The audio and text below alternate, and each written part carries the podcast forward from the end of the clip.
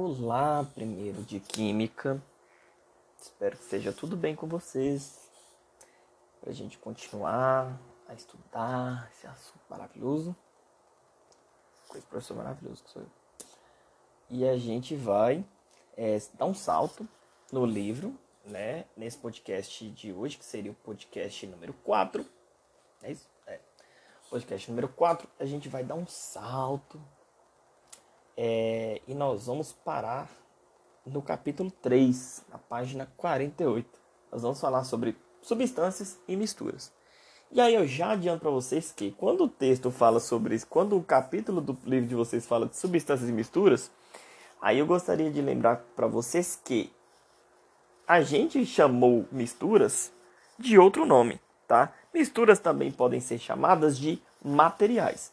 E aí o que eu vou fazer agora é a gente no livro tratar isso como se fossem com o nome de materiais, tá? Para a gente não confundir tudo. Mas lembrando que mistura e materiais vocês têm que ter em mente que é a mesma coisa. Ou seja, misturas e materiais são, no caso, parte da matéria que são formados por duas ou mais substâncias, tá? E aí, como é que a gente vai identificar que tem ali duas ou mais substâncias? A presença de duas, de dois ou mais constituintes, tá? É, e aí o livro começa de um negócio, de uma forma legal. Eu vou transformar isso para a gente discutir aqui no podcast. E esse podcast de hoje ele vai ser um pouquinho diferente. Vocês vão ouvir, né? Vocês podem, inclusive, vocês estão com o livro. Eu sugiro, peguem um caderno, um caderninho para vocês anotarem, coloca de lado, porque eu vou como essa, esse primeiro capítulo ele tem muitas perguntas, eu quero que vocês tentem respondendo, tá? E aí, depois que vocês responderem, bem bonitinho, o que, que, eu, que, que eu acho que dá pra gente fazer? Vocês podem tirar uma foto e eu vou abrir uma tarefa para vocês colocarem, anexarem a foto é, do, da anotação de vocês à mão, tá? Não esqueçam de assinar o nome de vocês, bonitinho, certo? Eu sei que quem eu sei quem é vai mandar, mas além disso, na hora que vocês tirarem a foto, assinem o nome de vocês, tá? Porque eu quero. Vamos lá, na página 48, é... então a gente falando sobre substâncias e misturas, ou substâncias materiais. É... E ele começa trazendo, primeiro ele traz a foto do, de uma pegada, né, revelada pelo luminol, né, ela utilizada pelos peritos policiais, eu acho que a gente falou isso na última aula, e ela, ela é utilizada porque ela reage com sangue, ela se torna visível no escuro quando você fornece uma, uma fonte de luz ultravioleta, né?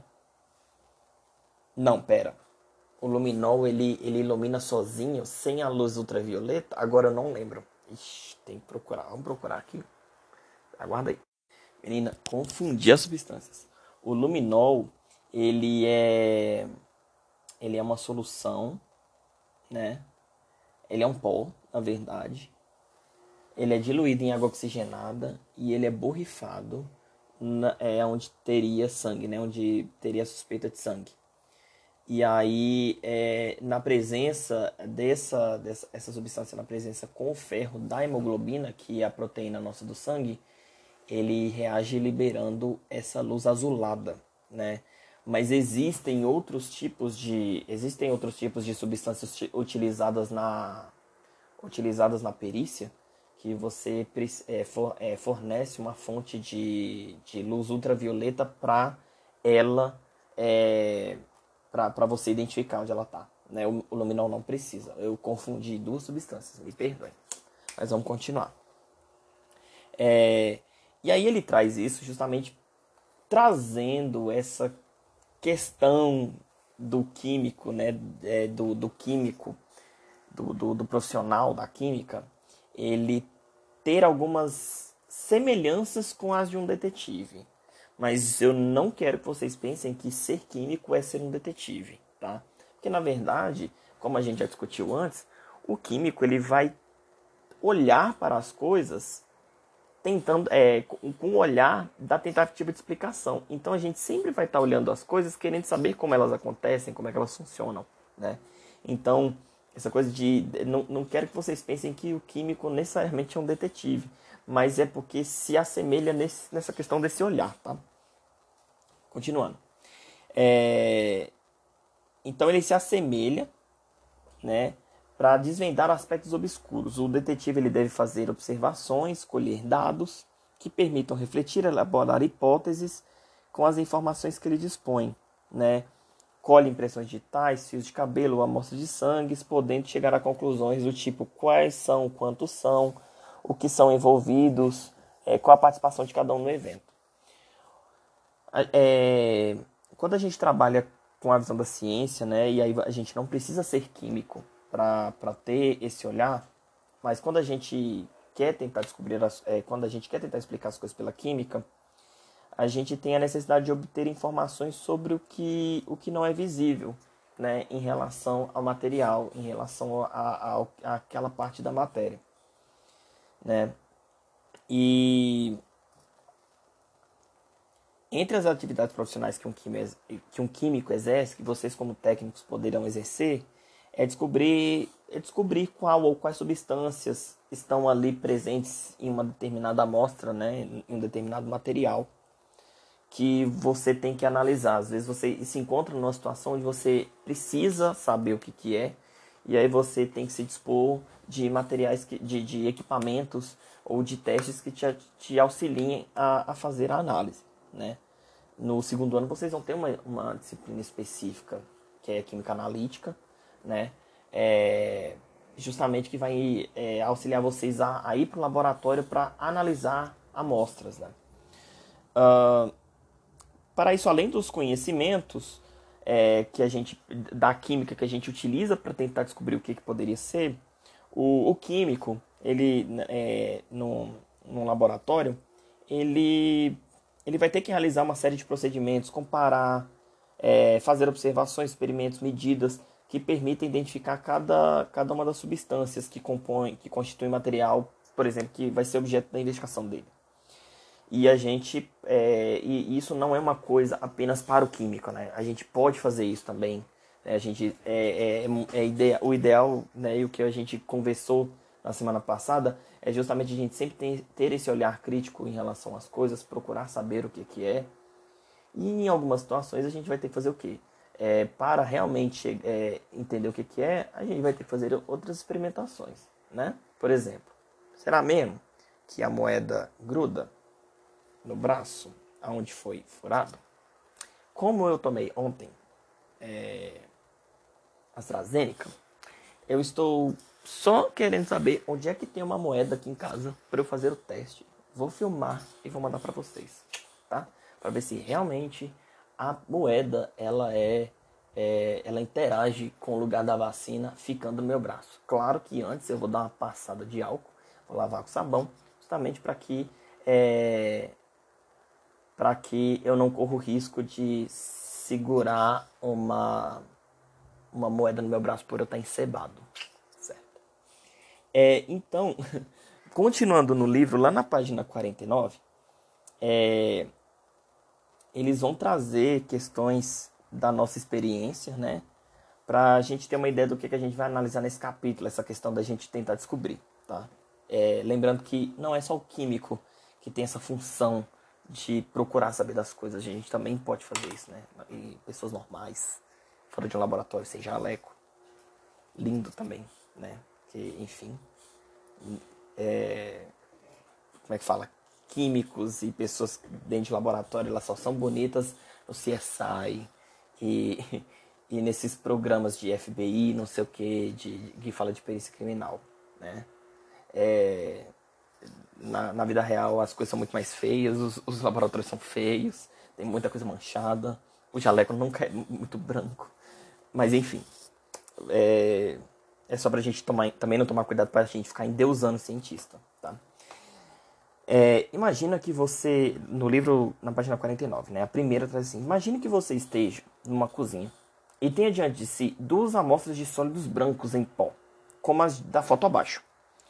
Se souber com certeza que uma delas é sal de cozinha e a outra é açúcar, como é que a gente pode diferenciar? Como é que a gente pode fazer, diferenciar a questão de se eu tenho dois potes com pós brancos. Como é que a gente pode diferenciar que um é sal e o outro é açúcar? Né? É, aí dessa pergunta, eu queria que vocês, nem que vocês tenham que pausar o podcast, mas anota aí, como é que vocês fariam para analisar? Vocês iam procurar o quê? Que propriedades de sal e açúcar que vocês iriam analisar? Sabendo que é sal e açúcar, tá? É, eu vou adicionar uma outra coisa aqui, né? Uma letra, uma, um, um B aqui. É, se eu soubesse que um é sal e o outro é algum tipo de pó utilizado para fazer, sei lá, um tipo, algum tipo de limpeza. Vamos supor que fosse só da cáustica em pó, né? Vamos supor que fosse alguma coisa nesse nível, né? Algo que a gente não pudesse, por exemplo, colocar na boca. É... O que, que a gente faria para diferenciar esses dois? Fica a dica. Fica a dica não, fica a questão. fica a dica, é ótimo. É, número 2. Suponha que você esteja em um laboratório e tem que diferenciar dois líquidos incolores, um sendo álcool comum e o outro éter. Como que você acha que seria possível diferenciá-los? É, vocês podem procurar na internet as propriedades de, de éter e de etanol e poder tentar procurar me dizer como que vocês acham que seria possível diferenciar álcool comum, etanol, e éter etílico, éter comum, tá? Éter é um líquido utilizado muito em muito em, em, em hospital, né? É, muito no laboratório também para várias reações. É, tem um cheiro muito específico. Se, a, se, as pessoas são um pouco sensíveis ao cheiro de éter, elas podem ficar um pouco uma sensação um pouco embriagada, é, porque o cheiro dele é muito forte. E eu ia dar uma dica. eu ia dar uma dica de outra coisa, mas não pode. O cheiro dele é forte, mas é, se você for parar pra pensar, o álcool comum, puro, ele também tem um cheiro forte, mas enfim. É... Porque no laboratório você não vai sair cheirando tudo quanto é garrafa para saber o que, que é, né, galera? Tem, tem, tem. Como é que fala? Tem, tem limite para o que a gente pode fazer no laboratório, tá? A gente não pode sair fungando tudo quanto é garrafa, né? Às vezes você pode é, aspirar algum, algum vapor que seja que, que, que, cause asfixia e sei lá você pode desmaiar no laboratório né? Então não é uma não é o ideal a gente sair cheirando tudo. É, enfim. Porque eu lembrei de uma coisa depois vou mostrar para vocês.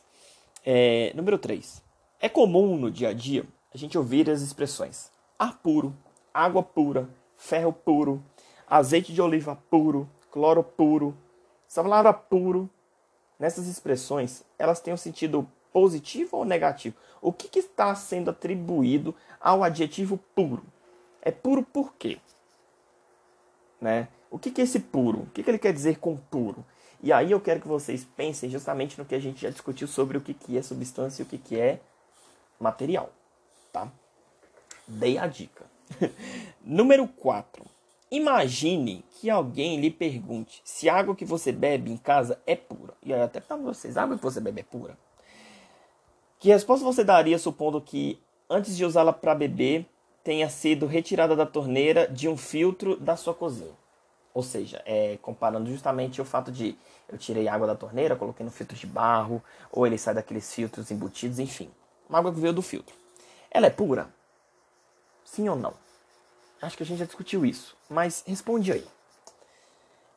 5. É, quando a água chega a uma extração de tratamento de água, uma ETA, vocês, é, aí assim, gente, torce, já começa a orar, rezar, pedir pela entidade divina que vocês acreditam. Se você não acredita em nenhuma entidade superior, espiritual, passe a acreditar. Peça que esse trem desse corona acabe logo para vocês ano que vem provavelmente fazerem uma visita técnica numa estação de tratamento de água por causa de uma disciplina que vocês têm chamada tratamento de água, que normalmente o professor leva vocês para ir. Então, comecem aí agora já para ter é, visita técnica ano que vem. Mas enfim, quando a água chega a uma estação que vocês com certeza vão visitar o ano que vem, acabando corona, tendo tendo aula presencial de volta e tal é, ela em geral, quando ela chega, ela não está em condições de ser consumida. Por quê? De onde ela vem? Né? Do, o que, que é que ela teria? E aí, usando apenas os sentidos, que características você observaria para diferenciar essa água que vem para a, a, água que é disponibilizada do consumo da população? Como é que você acha que vem uma água, uma água que chega à estação de tratamento de água? Por que, que ela passa pelo tratamento da água? O que, que acontece? Possivelmente, em algum momento do ensino fundamental, vocês tenham é, ouvido falar disso, né? É, não lembro agora em qual série específica, mas tem várias. Tem, tem, eu lembro da minha época de ensino fundamental, há 20 anos atrás. 20, é, 20 anos atrás, a gente discutido isso, a gente chegou a visitar a estação da, da, da cidade. Cidade pequena, né? É, e a gente meio que sabe o que que passa, nananã. E aí eu pergunto para vocês, é, que características a gente conseguiria observar para diferenciar que a água é disponibilizada para consumo? essa água daqui é disponibilizada. O que, a gente faz? Seis. É, que a gente já discutiu, é, é, que fala, você já viu em capítulos anteriores, eu falei, e a gente já falou várias vezes porque o Hernando não se aguenta, né? Ele fica dando altos spoilers. É, mas nem é por isso, é porque realmente são exemplos muito bons. O aço, né, o aço que é do, da palha de aço, que a gente usa para lavar panela, o aço que é utilizado em, é, em vasilhas, em panelas e tal, alguns talheres. Ele é uma liga de ferro. Ela é uma liga metálica que contém ferro e carbono, além de pequenas quantidades de outros, materi de outros metais. É, muitas tem. A, como é que fala?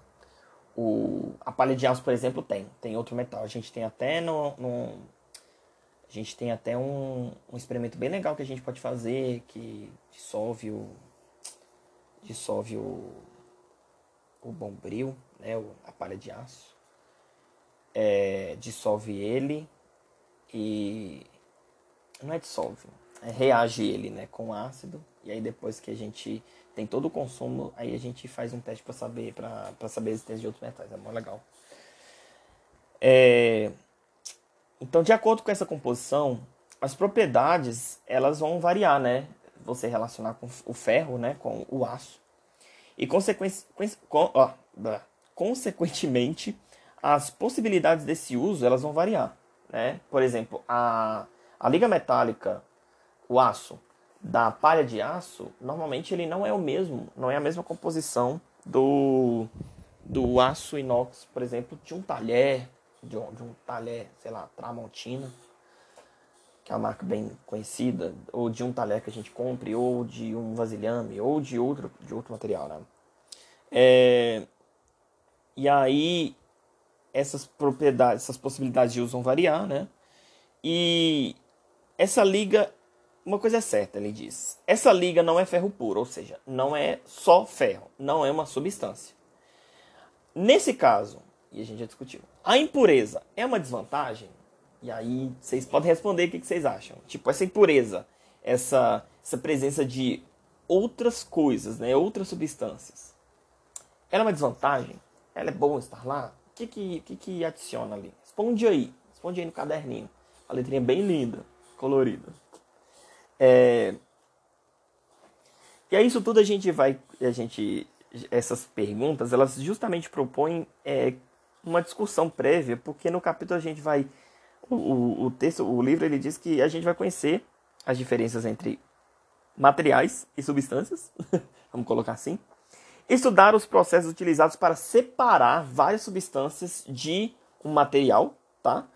E, e os modelos que, que, que auxiliam nessa, nessa diferenciação. Na próxima página, é, ah, por causa dessa, dessa atividade, gente, não vai ter questionário, tá?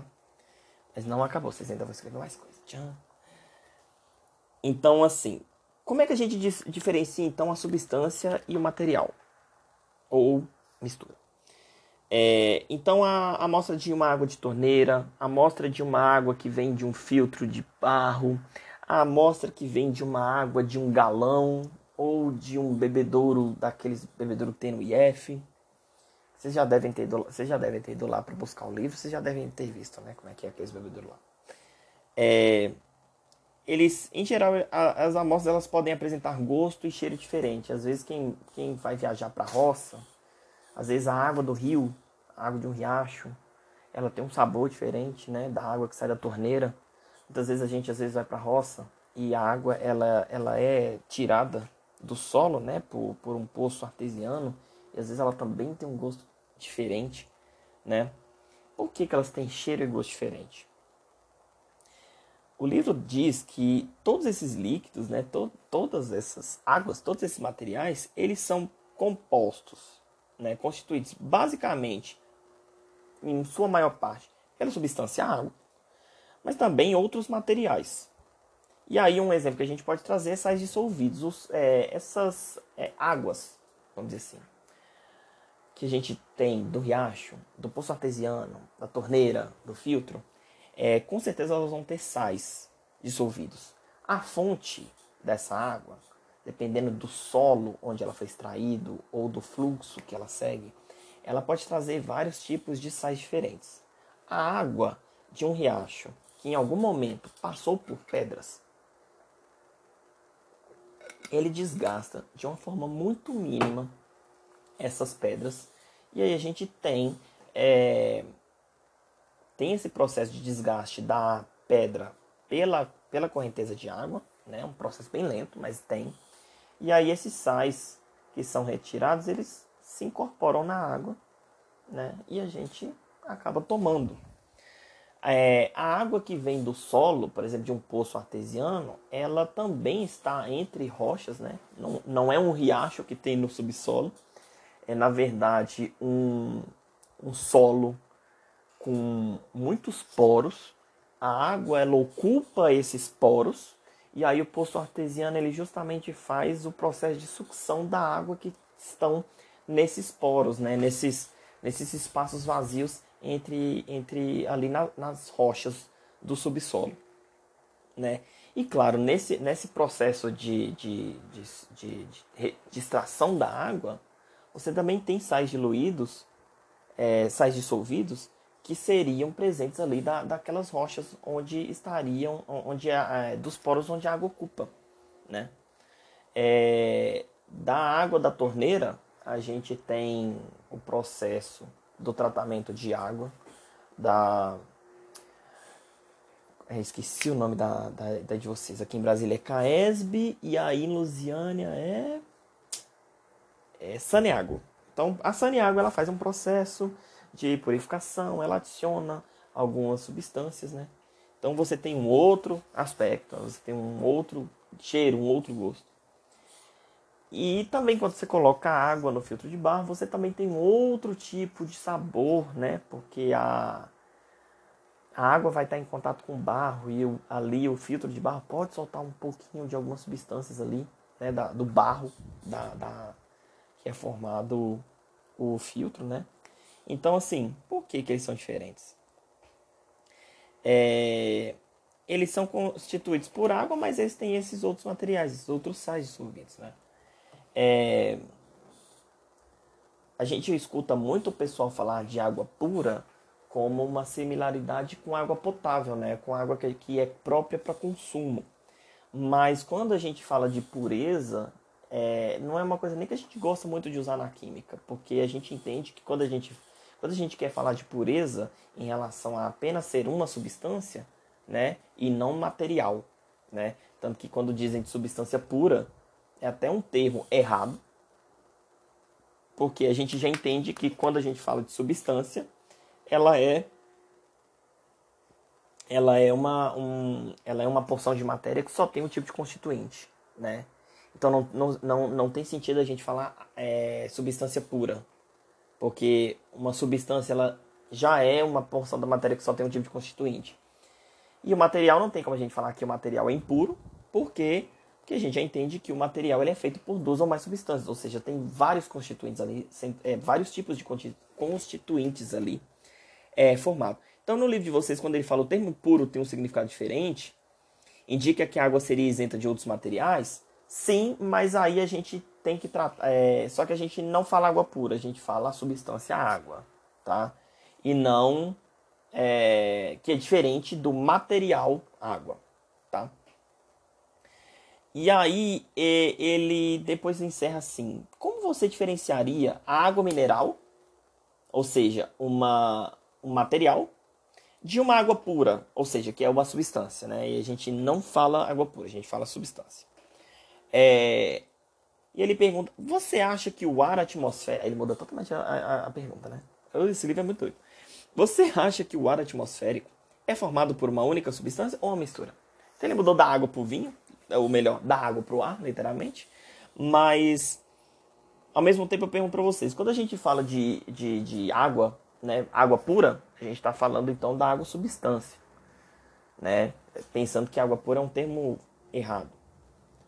É, e, e, água pura não tem o sentido de água é, não seria com o sentido de água potável. Mas a gente fala ar puro.